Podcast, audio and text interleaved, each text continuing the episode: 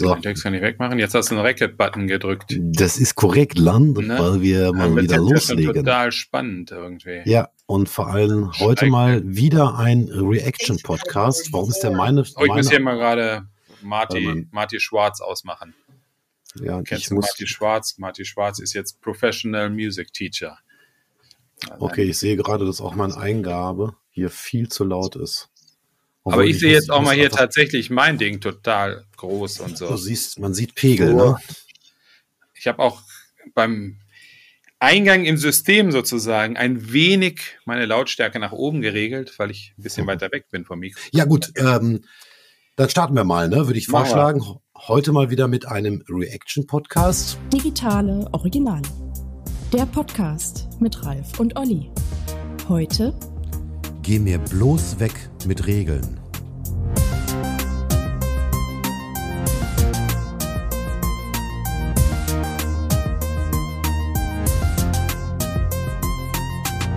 Genau, ist noch gar nicht so lange her, da haben wir die Vanessa Machholz hier sitzen gehabt und die hat, glaube ich, auch ganz schön reingehauen, was das Feedback und die Resonanz auf den Podcast betraf. Ich glaube, wir hatten sehr selten so eine hohe Frequenz direkt irgendwie, nachdem wir das Ding online gejagt haben. Liegt vielleicht auch an den vielen tausend Kollegen, die sie da bei den Nine Elements und bei Imagely um sich versammeln konnte. Aber ja, war auch eine geile, geile Ausgabe, oder? Muss man ja sagen. Ja, war perfekt. Vanessa ist ein super Gesprächspartner. Sollten wir auf jeden Fall nochmal mit irgendeinem Thema mit ihr dann vertiefen. Fand ich Werden wir machen, total. genau. Ja, heute dann irgendwie unsere reagiert auf Geschichte, also ein bisschen kleiner, ohne Gäste und so, aber dafür tatsächlich mal mit einer Reaktion auf. Denn ta ta ta ta, ich habe gelesen. Ähm, da wir ja auch irgendwie alle so Self-Made-Unternehmer sind, ähm, ja, beschäftigt man sich ja auch so ein bisschen damit. Wir haben ja auch den Podcast gedreht, da schon mit dem ein Jahr Homeoffice.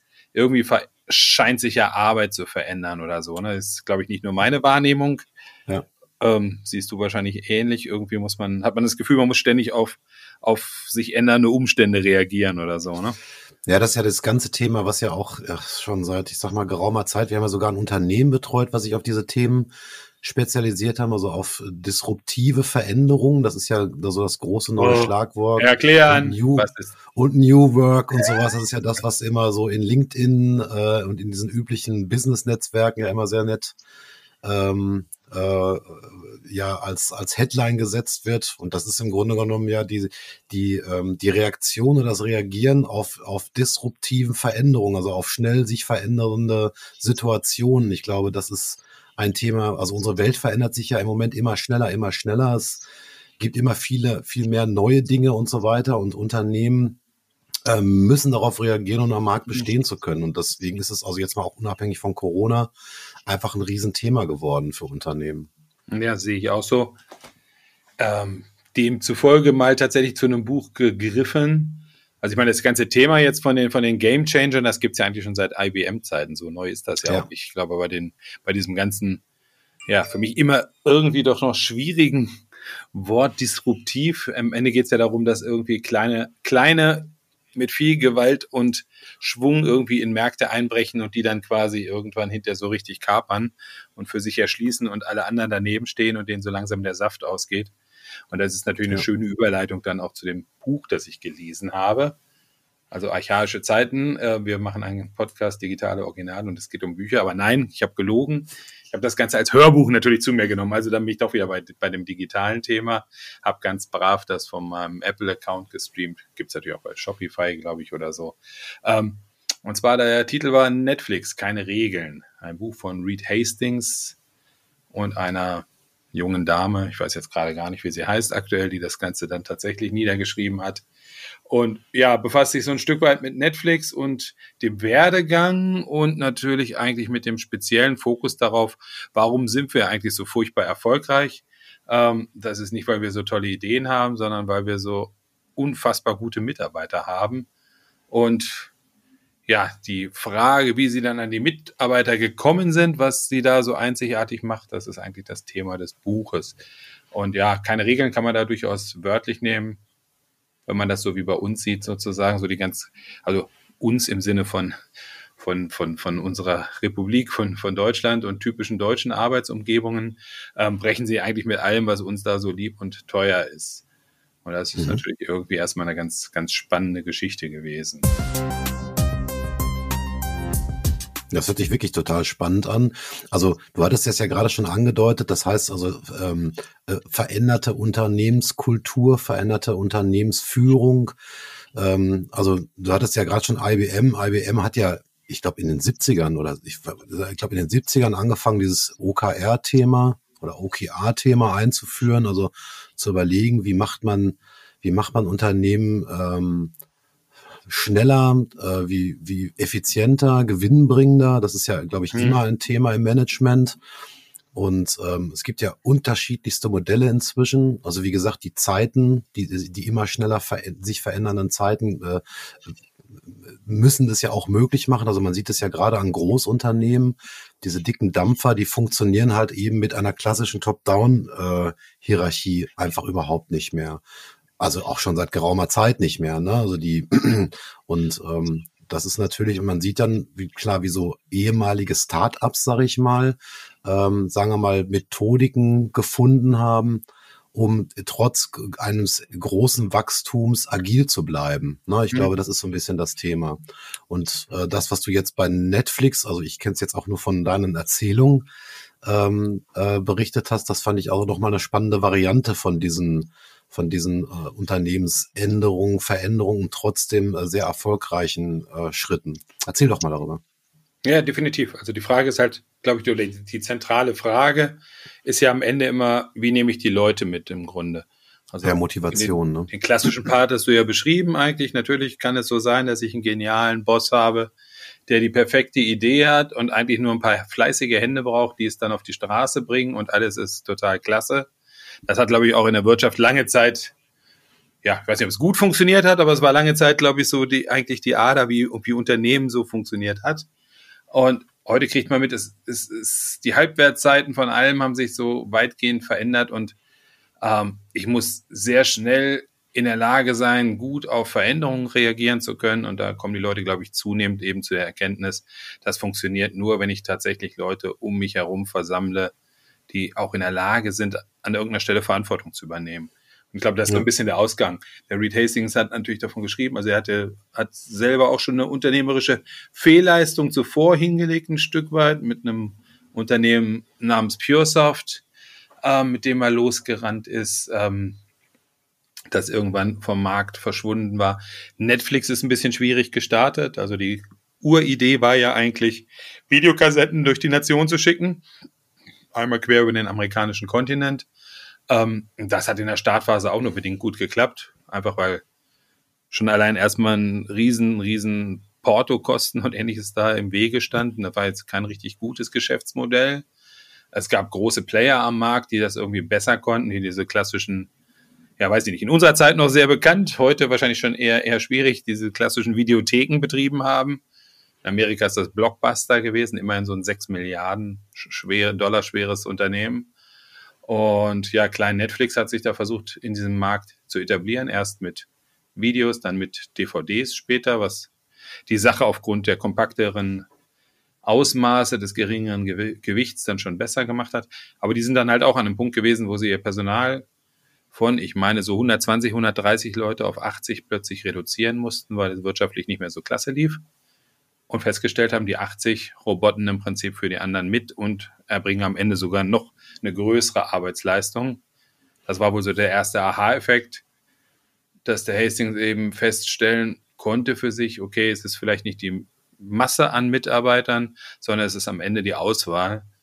Und das hat er im Prinzip, glaube ich, zu seinem ersten Prinzip so ein Stück weit erklärt. Er spricht dann gerne in dem Zusammenhang von Talentdichte, dass er gesagt hat, also es gucke mir die Leute an, ich bewerte sie, inwieweit sie am Ende für mein Unternehmen dann auch tatsächlich in einer verantwortlichen Rolle deutlich zum Erfolg beitragen können. Und danach äh, suche ich mir die Leute aus. Und dann gibt's halt, ja, begleitet von diversen Studien, eben diese Überzeugung, je höher diese Talentdichte ist, je leistungsfähiger das Team in Summe ist, desto stärker ist am Ende auch der Output. Jeder Einzelne wird stärker, wenn er in einer guten Gruppe unterwegs ist.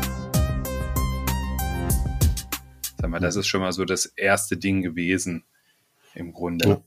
Ja, ist auch total spannend. Also ich sag mal, wenn man sich, wenn man so in Unternehmen reinschaut und ähm, der das so mitnimmt, also ist da tatsächlich so, ist gerade in Deutschland, ist es, ähm, also klar, dieses Thema flache Hierarchien, ähm, das wird ja natürlich immer gerne propagiert oder äh, du, du gehst irgendwo hin und dann steht da irgendwo, äh, stehen dann äh, so coole Sätze, die dann das Corporate Identity beschreiben. Mhm. Und wenn du dann aber mal wirklich im Projekt mit dem, mit dem Unternehmen zusammenarbeitest, ist es oft einmal noch sehr, sehr klassisch. Ne? Ähm, und es ist ja in der Tat so, und das, das stellt man ja selbst auch fest, wenn man, wenn man so aufs eigene Unternehmen schaut, ähm, ist ja immer die Frage, wie, also was motiviert mich? Ne? Also da, da, die Frage stellt man sich ja jeden Tag im Grunde genommen. Und ich glaube, das Thema Motivation, das ist eins, das ist meiner Ansicht nach eins, ein Kernthema, äh, was im Unternehmen, sagen wir mal, sehr viel mehr Aufmerksamkeit geschenkt werden sollte. Ne? Also was motiviert jeden Einzelnen morgens zur Arbeit zu gehen äh, und seinen Job halt zu machen? Ne? Und wie kriegt ein Unternehmen es hin, ähm, den Mitarbeiter so zu motivieren, dass er das Bestmögliche von ihm ähm, von ihm kriegen kann, ne? also fürs Unternehmen, also für den Unternehmenszweck. Und ich glaube, da darum dreht es sich immer. Es gibt natürlich noch einen anderen Aspekt, der sich auch, sagen wir mal, gegenüber früher gewaltig verändert hat. Das ist dieses ganze Thema, da kann ich jetzt auch wieder die Buzzwords nehmen, also. Purpose, Nachhaltigkeit, ähm, das sind ja auch noch Themen, die jetzt also eine, eine sehr viel größere Rolle spielen, also die auch gerade in der in den neueren Generationen immer mehr an Bedeutung gewinnen. Mhm. Also auch das sind Themen, die, ähm, die auch ganz stark jetzt in Unternehmenskulturen oder in Corporate Identities ähm, sich mit, mit, mit reinbewegen. Ähm, und ja, ähm, also klar, Top-Down ist tatsächlich ein Thema, das funktioniert so nicht mehr. Und ich glaube, man muss sich schon sehr, sehr intensiv mit, mit einem Unternehmen auseinandersetzen und mit seinen Mitarbeitern und den Bedürfnissen und ähm, das Ernstnehmen derer Bedürfnisse. Also das halte ich eigentlich für sehr, sehr spannend. Und klar, am Ende ist es ein Unternehmen. Das heißt, das Unternehmen muss irgendwie erfolgreich am Markt sein.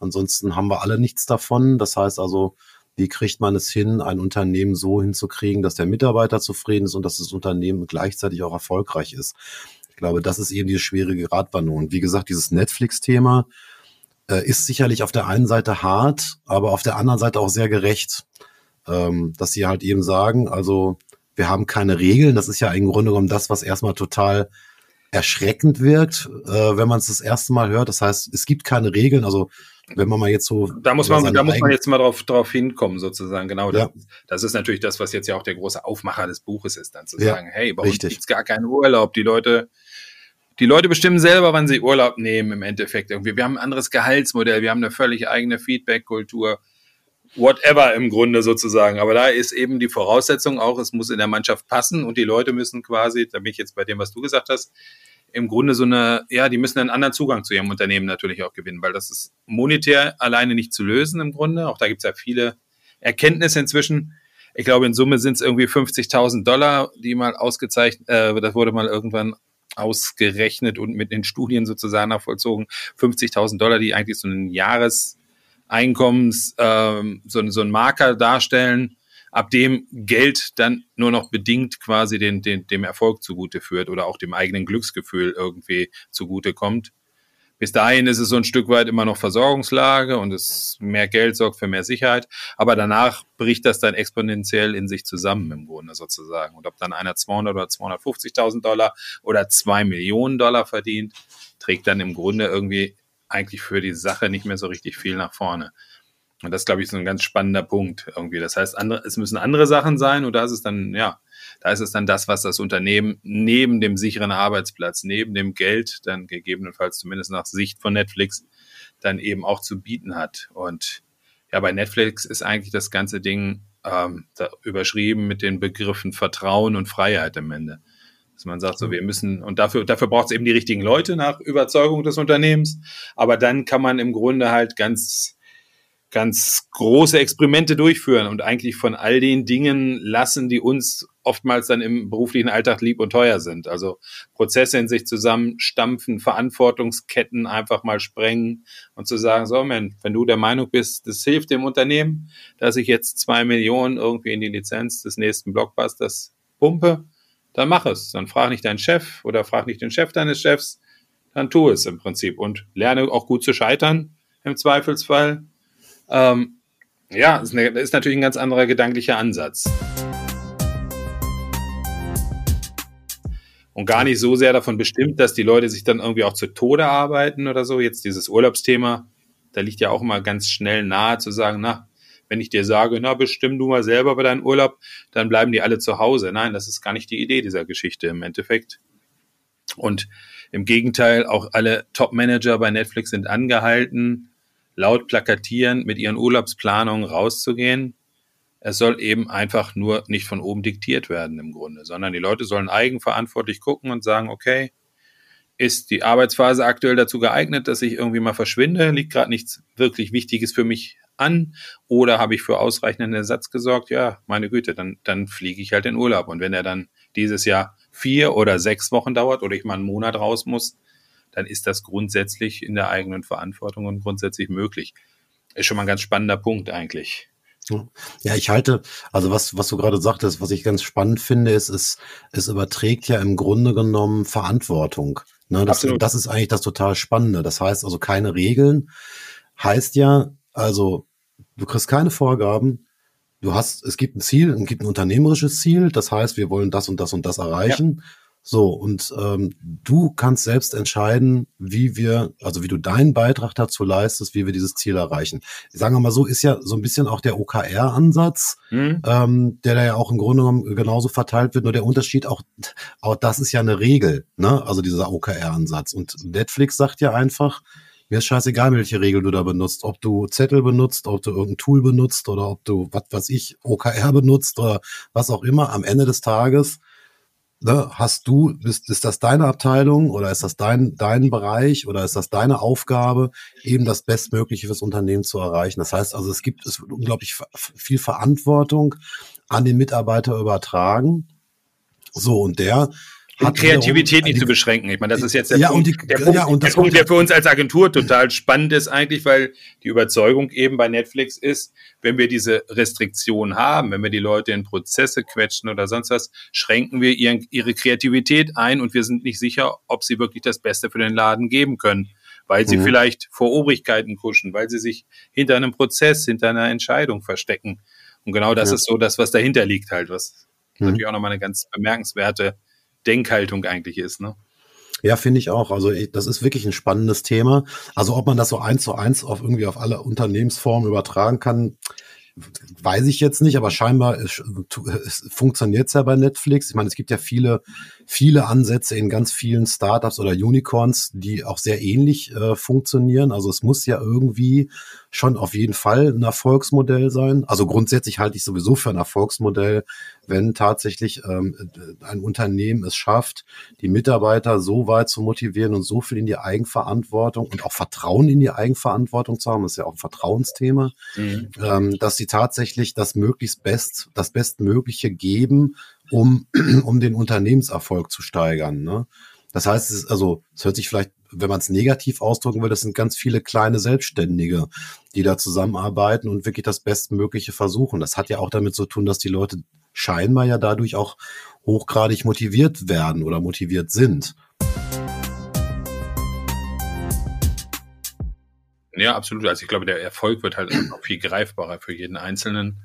Mhm. Wie gesagt, die Kreativität ist an manchen Stellen halt gefordert. Also jetzt, wenn man gerade so auf Netflix blickt und den Werdegang natürlich, ich meine, das sind ja so die Sachen, die dann auch eine Rolle spielen, die jetzt natürlich auch nach oben gespült werden. Wie gesagt, du fängst an irgendwie mit dem Verschicken von, von, von ähm, VHS-Kassetten, entwickelt sich weiter zu DVDs, dann kommt irgendwie der Streaming-Markt. Erst scheint das ganze Geschäft weg zu sein, weil dann so Portale wie Napster und sowas dann da sind, die im Grunde, die im Grunde ja überhaupt das ganze Lizenzmodell erstmal ins Wanken gebracht haben. Das überdauerst du dann tatsächlich mit dem Aufbau eigener Streaming-Dienste.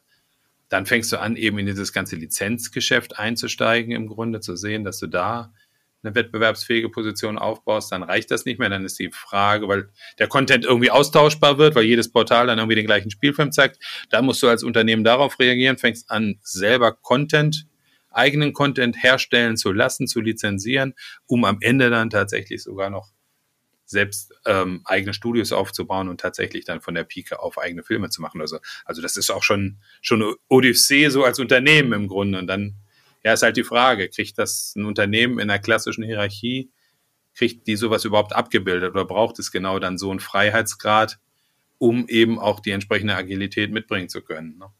Ich glaube, ich glaube jetzt gerade bei Netflix, auch, dass, so wie du es jetzt auch gerade beschrieben hast, ist es ja auch ein schönes Beispiel dafür, wie sehr dieses Unternehmen diese Branche liebt. Ne, das muss man mhm. ja auch ganz klar sagen. Das ist ja keine leichte Branche. Und auch diese Veränderung dieser Branche, also die ganze Filmindustrie, ist ja eine unglaublich schwierige. Und wie, wie sehr sie mit Innovation oder mit innovativen Ideen, sagen wir mal, auch immer wieder die Branche aufgemischt haben, weil sie einfach ihre Branche lieben. Und ich finde, die Liebe zu dem, was man tut, ist auch schon mal ein ganz wichtiger Treiber. Jetzt mal unabhängig davon, wie, wie, wie, mit welchem System das mhm. Unternehmen mhm. das erreicht. Aber ich glaube, die grundsätzliche, die grundsätzliche Eigenschaft zu sagen, das ist mein Ding, ich liebe diesen, diesen Job. Ne? Also das, das zu leben und darauf immer, daraufhin auch immer für Veränderung zu sorgen, für Innovation zu sorgen und so weiter, halte ich auch für sehr, sehr spannend und auch sehr, sehr wichtig äh, für, für ein Unternehmen. Oder für die Langlebigkeit eines Unternehmens. Ja, ja absolut dann immer noch über Kulturgrenzen dann teilweise hinweg. Also ich meine, du hast, du kannst das Modell natürlich für dich in deinem Headquarter in irgendeiner Weise versuchen zu etablieren, aufzuziehen. Aber jetzt reden wir auch von einem Player, der inzwischen, ich weiß gar nicht, in auch größer 60 Ländern oder sonst wie unterwegs ist, weltweit. Ähm, und wenn du dann so Aspekte hast, die für dich passen, sage ich mal, eben ja so ein Stück weit higher, higher and fire, was, was, was das Suchen nach Talenten, von Talenten betrifft. Also Hastings selber vergleicht es auch ganz gerne mit einer Profimannschaft. Der fährt jetzt gar nicht so sehr auf, auf, auf, auf ähm, Bilder, auf Analogien ab, ein Unternehmen als, als Familie oder ähnlichem zu, zu betreiben, weil das ist ihm dann, glaube ich, schon wieder zu viel Wohlfühllandschaft. Für ihn ist es dann quasi tatsächlich die ja, wahrscheinlich die, die Footballmannschaft, ist ja ein amerikanisches Unternehmen. Bei uns ist es dann vielleicht der ambitionierte Bundesligist, ähm, wo dann natürlich letzten Endes der bessere Spieler auch immer der Feind des, des bestehenden Spielers auf der gleichen Position ist. Ähm, das gehört natürlich alles dazu. Es gehört Feedback-Kultur dazu in dem Laden, also auch das. Es wird halt wirklich zu allen passenden, unpassenden Gelegenheiten ganz klar aufgezeigt, wo Verbesserungspotenziale von Kollegen liegen jeder feedbackt jedem quasi, kann man so ein bisschen einfach die ganze Nummer umschreiben, aber auch immer im Sinne natürlich einer, einer kontinuierlichen Verbesserung und weniger im Sinne eines Konkurrenzdenkens oder ähnlichem. Ähm, das sind natürlich alles so Geschichten. Oder Bezahlung dann eben nach Marktpreis, gar nicht mal unbedingt nach Firmenzugehörigkeit, wie wir das bei uns ja lieb gewonnen haben. Ist einer irgendwie fünf Jahre oder zehn Jahre im Unternehmen, dann irgendwie passt sich das Gehalt an das ist, in, ist bei Netflix in der Form gar nicht gelebt, sondern letzten Endes bekommen die Leute das, was sie im Markt wert sind. Sind sie spitze in ihrem Bereich, dann werden sie auch entsprechend spitze bezahlt. Ähm, ja, da könnte man jetzt noch ganz viele Punkte nehmen, die da im Prinzip eigentlich alle auf diese ganze Thematik einzahlen. Aber das dann eben beispielsweise in Amerika am Firmenstandort zu leben oder mit der Geschichte nach Europa in die Niederlande, nach Südamerika, nach Brasilien oder irgendwie oder nach Asien, nach Thailand und Japan zu gehen und solche Dinge jetzt gerade, wenn ich an Feedback denke, da auszurollen, ist natürlich auch nochmal eine ganz andere Kiste im Endeffekt. Klar, völlig andere Kulturen, ne? Klar. Ja, absolut. Also. Ja. Das ist, also, es ist schon erstaunlich. Ich meine, auf der einen Seite, ähm, stelle ich mir das natürlich hart vor. Also du hast ja gerade so von einer Footballmannschaft gesprochen mhm. oder Footballmannschaft. Also gerade für Leute, die etwas sensibler sind oder sagen wir mal ähm, ähm, wie soll ich das beschreiben? Ja, also die sich, äh, sagen wir mal, die jetzt irgendwie nicht so Bock haben, äh, Konflikte einzugehen ne, und mhm. sowas. Da ist das ist schon gar nicht so einfach, solche. Das ist ja tatsächlich ein Business, also das ist ein Business einfach, ne? Also der Stärkere gewinnt, sage ich jetzt mal, ne, wenn man das so ganz platt Definitiv, nennen ja. will. Ähm, aber es ist trotzdem Mannschaftssport, ne? Und, äh, und ich glaube, so sieht Netflix das auch. Ja. Also wie gesagt, die sind ja sehr erfolgreich damit. Ich weiß jetzt nicht, ob ich dieses System so glorifizieren würde, aber man kann sich das ein oder andere daraus natürlich gerne auch mitnehmen, ne? weil es, also wie gesagt, ja offensichtlich auch ganz gut funktioniert. Also was ich, was ich total spannend finde, ist halt tatsächlich diese unglaublich hohe äh, Eigenverantwortung, die da übergeben wird und auch das Vertrauen in die Menschen ähm, das finde ich also eigentlich ein ganz, ganz spannendes Thema. Also diese, diese Gratwanderung, ne? also auch scheitern lassen. Das finde ich, das ist ja auch ein ganz wichtiger Punkt. Ne? Absolut, also richtig, ähm, also richtig laut und deutlich. Ich glaube, das sind so diese Punkte eigentlich überall da, wo wir es gewohnt sind, irgendwie ein bisschen leiser zu werden, sich zurückzuziehen, zu glätten. Da geht Netflix dem Vernehmen oder dem Tonus dieses Buches nach eigentlich gerade nach vorne im Endeffekt irgendwie. Mhm. Auch nicht mit dem Ziel zu zerstören, sondern natürlich irgendwie Lernprozesse einzuleiten, ähm, Fronten zu klären in, an der Stelle und nichts im Raume stehen zu lassen. Eigentlich immer so unter dem Ansatz, ich will der besten Idee irgendwie an die, zu, zu, äh, dazu zu verhelfen, irgendwie nach draußen dringen zu können. Und ja. nichts irgendwo, es soll nichts verschwinden im Haus. Genau darauf bauen diese ganzen Dinge auf. Und ja, was ich daran spannend finde, ist natürlich auch schon, ja, es geht natürlich letztendlich um, wir haben ja auch haben den Begriff der Talentdichte ja schon ein, zwei Mal benutzt. Es geht natürlich schon darum, dann im Prinzip ein Stück weit die, die Stars in ihren, in ihren Fachbereichen dann auch, auch zu protegieren, zu finden und zu protegieren. Ähm, ja. Aber es sorgt natürlich auch dafür, dass auch der Mitarbeiter letzten Endes eine ganz andere Vorstellung von seinem persönlichen Wert, von seinem Beitrag dann auch für so ein Unternehmensergebnis erhält. Und das ist, mhm. glaube ich, da genauso wichtig dann. Also letzten Endes wird auch genau das dann beschrieben, wenn Leute an der Stelle da erfolgreich sind. Sie erfahren, erfahren auch letzten Endes, was ihr, was ihr spezifischer Wert ist. Über die Feedbacks, über das Gehalt und ja, ähm, Netflix regt ja beispielsweise auch ganz offensiv, ganz offensiv dazu an, dass die Leute sich Gesprächen mit Personalern stellen beispielsweise und sagt, okay, wenn sie Personaler anruft oder so, dann gehen sie nicht aufs Klo mit dem, mit dem Hörer und hüsteln da irgendwie heimlich und leise irgendwie in den, in, in den Apparat, sondern nee, rufen Sie an, rufen Sie zurück, fragen Sie, okay, was, welches, welches Jobangebot steht im Raum, was, was wird da bezahlt? Und dann sage ich mal, ähm, ja, können Sie sich überlegen, was Sie damit machen im Grunde. Dann kommen Sie zu uns und dann, dann, dann stellen wir unseren Keeper-Test dagegen. Das ist auch noch ein ganz lustiges Element, was ich da kennenlernen durfte in dem Band. Der Keeper-Test ist sozusagen die, die offene Frage ins Unternehmen hinein, dann in die Abteilung zu den, zu den leitenden Personen. Wenn ich dir jetzt morgen sagen würde, ich habe ein anderes Jobangebot vorliegen, wo ich besser bezahlt werde, würde dir das wehtun? Wärst du bereit, für mich zu kämpfen im Prinzip? Vielleicht sogar das Gehalt entsprechend anzugleichen? Oder wäre es dir egal, würdest du mich ziehen lassen? Also auch das ist eine ganz spannende Wettbewerbssituation, umgedreht, total die umgedreht, motiviert ja. wird im Endeffekt. Ne? Ja. Also ja, es ist eigentlich total umgedreht, das ganze Spiel. Ne? Also wenn man jetzt mal so auf klassische Unternehmen, so wie wir sie erkennen, guckt, ist es ja exakt umgedreht, das Ganze. Also es ist wirklich total spannend. Aber was ich nochmal ganz spannend fand, das mhm. ist ja ein, ein, Teil, den hattest du ja auch schon mal erzählt, ähm, ist dieser Bereich der dieser Typen, die zwar Überflieger sind, aber nicht kooperativ. Ja, die genialen Kotzbrocken, wie sie von Hastings genannt werden. Ja, am Ende will er natürlich den, den maximalen Teamerfolg. Und also das ganze Unternehmen ist für ihn auch nur als Team denkbar. Darum ja auch dieser Vergleich zum Sport. Der Einzeldarsteller, der ist halt nicht so willkommen. Also das heißt, Leute, die im Prinzip andere ausbremsen, indem sie zum Beispiel verletzendes Feedback geben, indem sie vielleicht auch letzten Endes den Austausch im, im Team komplett blockieren, werden bei Netflix letzten Endes auch sofort ausgetauscht. Egal, also ganz, ganz unabhängig von ihrem Talent am Ende. Wahnsinn, ja. Und äh, andersrum ja genauso, ne? Das heißt also, Leute, die jetzt, ähm, sagen wir mal, in einem Team das Team runterziehen, da gibt's ja auch eine ganz mhm. nette Geschichte bei Netflix.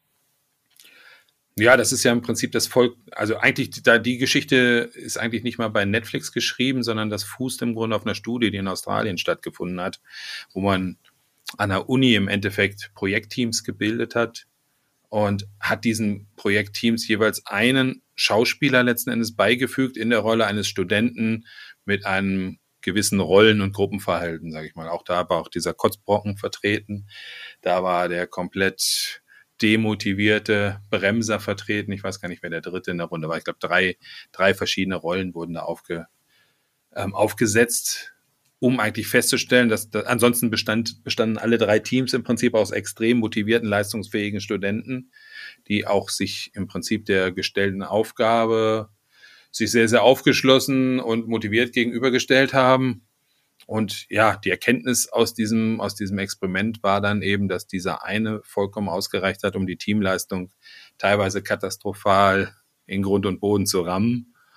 Und das ist so ein Prinzip, dass also das genau das darauf folgen dann im Prinzip diese Reaktion von Netflix. Also das hat sich Hastings offensichtlich sehr intensiv angeschaut und hat sich davon überzeugen lassen weil er es eben teilweise auch aus eigener Anschauung dann irgendwie von PureSoft und von den Startjahren von Netflix her eben auch beobachten konnte, es zum Teil seiner Erfahrung eben auch ähm, wurde und hat gesagt, ja, darauf reagiert er entsprechend. Im Endeffekt braucht er Teams, die genau diese Elemente im Endeffekt idealerweise von vornherein ausgeschlossen haben. Ja, das ist wirklich spannend.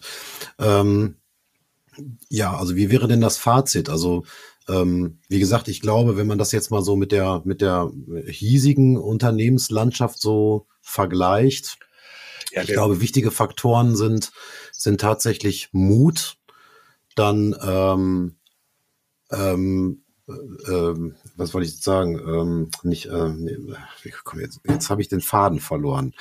ähm, Vertrauen, Vertrauen ist, glaube ich, ein ganz, ganz wichtiger Punkt. Ja, Vertrauen, ähm, Transparenz, genau. genau. Und ähm, tatsächlich offen, Offenheit, äh, eine ganz, ganz offene Feedback-Kultur, die tatsächlich sachlich ist und weniger emotional, also die auch ganz klaren Regeln folgt. Das könnte man, glaube ich, gut als Wert mitnehmen. Äh, und die Tatsache, dass es, ähm, dass es Liebe braucht, ne? also ein Unternehmen äh, weiterzubringen. Also auch ja, dranbleiben. Es gibt, es gibt gemeinsame Ziele eigentlich, sage ich mal. Die ganze mhm. Freiheit ist ja auch eigentlich ähm, hier überschrieben mit der Tatsache, das ist halt auch ganz lustig irgendwie ein Stück weit. Es wurde eben nochmal, also manche Sachen sind natürlich auch dann eben das, das Produkt einer, einer von Erfahrung, von Ausprobieren, Scheitern, Verändern, Neu schauen. Ähm, und so ist es beispielsweise, ich habe ja erzählt, dass also eben die Leute auch ungewöhnlich hohe Projektbudgets verantworten können, ausgeben können, ohne da sozusagen festen, festen Prozessen und, und, und Zuständigkeiten und anderen Verantwortlichkeiten genügen zu müssen. Ähm, und das hat natürlich schon dazu geführt, dass die Leute erstmal ein bisschen verunsichert waren und gedacht haben, oh, soll ich jetzt hier wirklich für solche Dinge zeichnen? Und es sind große Beträge. Also ich weiß nicht, je nachdem, wer so ein Netflix-Abo unterwegs hat. Was ich jetzt noch im Kopf habe, ist, es gab eine Dokumentation Icarus, da ging es um, um die Dopingaktivitäten in Russland, das organisierte Doping. Ähm, das Ding hat am Ende einen Oscar gewonnen, aber das war natürlich, als man das Ding einkaufen wollte, gesehen hat, war das natürlich noch lange nicht klar. Und im Grunde standen irgendwie 4,6 Millionen, glaube ich, Lizenzgebühren an dem Raum, die noch nie für einen Dokumentarfilm ausgegeben wurden. Also vorher war das weniger als die Hälfte. Ich glaube, so bei zwei Millionen waren vorher die Cuts eigentlich typischerweise. Mhm. Und dann wird so ein Mitarbeiter sozusagen mit der Entscheidung mehr oder weniger allein gelassen. Ja, wenn Sie der Meinung sind, das Ding ist so gut, dass es einen Oscar gewinnt oder bei uns so ein richtiger Überflieger wird, dann kaufen Sie halt die Lizenz, sonst werden Sie sich ja ärgern. Und mhm. das, das sind halt so diese Aspekte. Und ja, früher stand dem entgegen, so, ja, überlegen Sie doch vielleicht, wenn das Ihr Geld wäre, würden Sie das ausgeben. Da hat man festgestellt, das funktioniert nicht so richtig gut, weil jetzt mhm. gerade in anderen Bereichen, die vielleicht nicht ganz so, ganz so dramatisch wichtig für Unternehmen sind, ich sag mal so die klassischen Reisespesen oder ähnlichen Dingen, die Leute dann einfach gesagt haben, ja, würde ich, persönlich würde ich mir auch die Business Class in einem Flieger gönnen.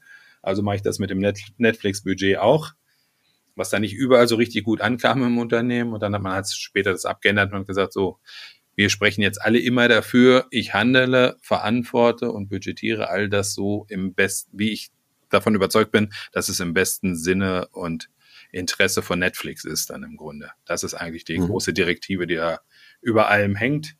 Und damit, ja, werden die Leute in die Verantwortung gedrängt. Sie mhm. wissen im Grunde letzten Endes natürlich dann um die Herausforderungen, die sich damit natürlich verbinden auch. Aber es ist, ich glaube, so der Begriff für mich wäre eigentlich so das Authentische im Grunde. Also ich weiß, worauf ich mich einlasse. Das Unternehmen ist sehr, sehr klar eigentlich in seinen Vorstellungen, ist auch sehr klar darin, was es in den einzelnen Leuten an, an Erwartungen dann im Grunde da platziert. Ähm, ja, und man, man ist eben auf einem, auf einem großen Erfolgspfad mit, mit sehr, sehr viel Verantwortung, eben auch ein Teil dieses Erfolgs zu sein. Und ich glaube, das ist wahrscheinlich dann auch das, was die Leute massiv dann am Ende motiviert. Zu sagen, ich kann meinen Erfolg sehen. Wenn ich auf das Beispiel mit Icarus zurückkomme, ja, das Ding hat am Ende den Oscar gewonnen. Der Start am Anfang, glaube ich, im Abruf bei Netflix war eher durchwachsen. Aber dann war es halt so, dass es plötzlich hieß, okay, kein russischer Athlet fährt nach, nach Rio irgendwie, weil die ganze Truppe aus dem Verkehr gezogen ist, weil der Nachweis erbracht ist und dann ist das Ding natürlich plötzlich durch die Decke gegangen und jeder wollte, wollte diese Doku sehen.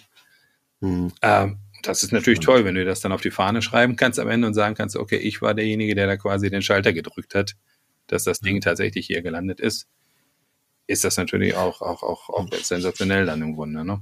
Also die, die, die Abgabe von Verantwortung und die Übernahme von Verantwortung ist also ein Riesending und ich glaube, das ist auch das, was man jetzt, wir sind ja jetzt ja schon bei 35 Minuten. Unsere halbe Stunde ist. Inklusive Vorgelaber natürlich, da ziehst du, ja, ja, da ziehen wir ja, noch drei Minuten ab wegen Wiederholung. Drei Minuten ab, genau. Aber ähm, ich glaube, das ist, glaube ich, die, die, die Grundvoraussetzung, um eben so eine Unternehmenskultur zu schaffen. Ich meine, wir hätten natürlich jetzt noch ein paar andere Themen, die wir ja auch am Anfang schon ein bisschen angerissen haben. Also das ist ein Purpose und äh, und ähm, Nachhaltigkeit und sowas. Vielleicht machen wir das auch nochmal in einem weiteren Podcast. Ja, ich denke auch. Aber ich glaube, so dieser Unternehmensmantel, das ist halt eine wichtige Geschichte. Da fällt es rein. Ja. Das kann man tatsächlich nochmal ja. aufgreifen. Also ja. es reicht heute nicht im Prinzip einmal im Monat die Schecks rüberwachsen zu lassen, ähm, nee. um Mitarbeiter dann wirklich dauerhaft an, den, an, an ein Unternehmen zu binden. Also ich glaube, so die Story, ja, das, was man vorher so leicht hin, hineingeschrieben hat, dann in so eine Corporate Identity oder so, das, das funktioniert halt auch nicht. Und das sind so Sachen, die eben dann in dem Kontext nee. auch zu beobachten sind. Jeder schreibt sich ja Transparenz rauf, im Endeffekt auf die Fahne. Ich wüsste nicht, dass irgendein Unternehmen dann sagt, nee, bei uns ist alles total unter dem Deckel, wir schmeißen alles in den Tresor. Jeder sagt, hm. wir sind das total offene, transparente Unternehmen. Ja. Aber das endet dann sehr schnell an verschlossenen Türen, an abgeschlossenen Verzeichnissen und Ordnern und ähnlichem oder so. Man muss es dann eben auch leben im Grunde. Und die Forderung, ja. glaube ich, der Mitarbeiter dass diesen Worten dann auch wirklich Taten folgen, dass man das erleben kann im Unternehmen. Ich glaube, das sind Dinge, die einfach eine deutlich wichtige Rolle spielen heute. Ja, und ich glaube, das machen, also das wirklich mhm. tun, also das Vertrauen, das Vertrauen auch tatsächlich auf die, auf die Mitarbeiter und ähm, wie, wie gesagt, die Übergabe an Verantwortung. Und ich glaube, daraus kann man sich auf jeden Fall, also wenn jetzt vielleicht nicht auch so krass wie Netflix das jetzt macht, weil das hat ja auch Konsequenzen, ne? also unbedingt, wenn man alles, alles, alles abgibt und so weiter. Aber ich glaube, man sollte sich ein bisschen was mitnehmen. Ich glaube, da kann jedes Unternehmen sich was von mitnehmen. Also aus diesen, wie du gerade schon sagtest, das sind ja diese Corporate Identity Hülsen oder Schriften, die da immer an den Wänden stehen, sind fast immer Hülsen. Also ich habe es bis eigentlich noch nie erlebt, dass es wirklich dann auch so gelebt würde. Ähm, und ich glaube, das machen und es einfach versuchen. Also selbst, wenn man klein anfängt, ich glaube, das ist die wichtig, das, das habe ich daraus mitgenommen aus diesem, aus diesem ja. Netflix-Thema. ich glaube, wenn man eins, es sind ja ganz, ganz viele Themen. Wir haben das jetzt wirklich nur angekratzt. Insofern, also es lohnt sich ja. auch immer noch, dieses Buch sich anzuschaffen und zu lesen oder auch zu hören, wie ich es gemacht habe. Ähm, da ist noch ja. ganz, ganz viel mehr drin. Und ich glaube, klar, also sowas, sowas zu übernehmen, ich glaube, da übernimmt man sich auch sehr schnell. Aber wenn ja. ich einzelne Parts rausziehen würde, allein die Art und Weise, wie Feedback-Kultur bei Netflix gelebt wird, ist etwas, sag ich mal, das kann man wunderbar herausgelöst irgendwie auch betrachten und sich greifen und sagen, okay, das ist vielleicht mal ein Ansatz im Endeffekt, den in, in das eigene Unternehmen zu überführen, um im Grunde ja, allein so ein bisschen mehr von, von, von, von Haltung, von Überzeugung quer durchs Unternehmen einfach da mitzubekommen, was sonst dann ja. vielleicht einfach untergeht, weil die Leute sich irgendwie in den normalen Strukturen eines Unternehmens sich einfach gar nicht, zu tra gar nicht trauen oder so. Also bei Netflix, Netflix wird halt extrem darauf drauf Wert gelegt, dass dieses Feedback auch insbesondere von unten nach oben dann fließt oder so. Und ich glaube, das sind so Sachen, wenn man sowas schon mal irgendwie in seinem eigenen Unternehmen umgesetzt kriegt dann hat man schon ganz, ganz viel erreicht, glaube ich. Das ist ein sehr, sehr schönes Schlusswort, Ralf. Also wie gesagt, ein spannendes Thema, hier auch nur ansatzweise angerissen. Ähm, kann man in jeder Facette nochmal richtig in die Tiefe gehen. Aber vielleicht konnten wir ja dem einen oder anderen, äh, sagen wir mal, noch einen kleinen Eindruck geben, was im eigenen Unternehmen vielleicht noch passieren könnte. Ähm, und ja, äh, sind mal gespannt. Also Feedback wie immer gerne.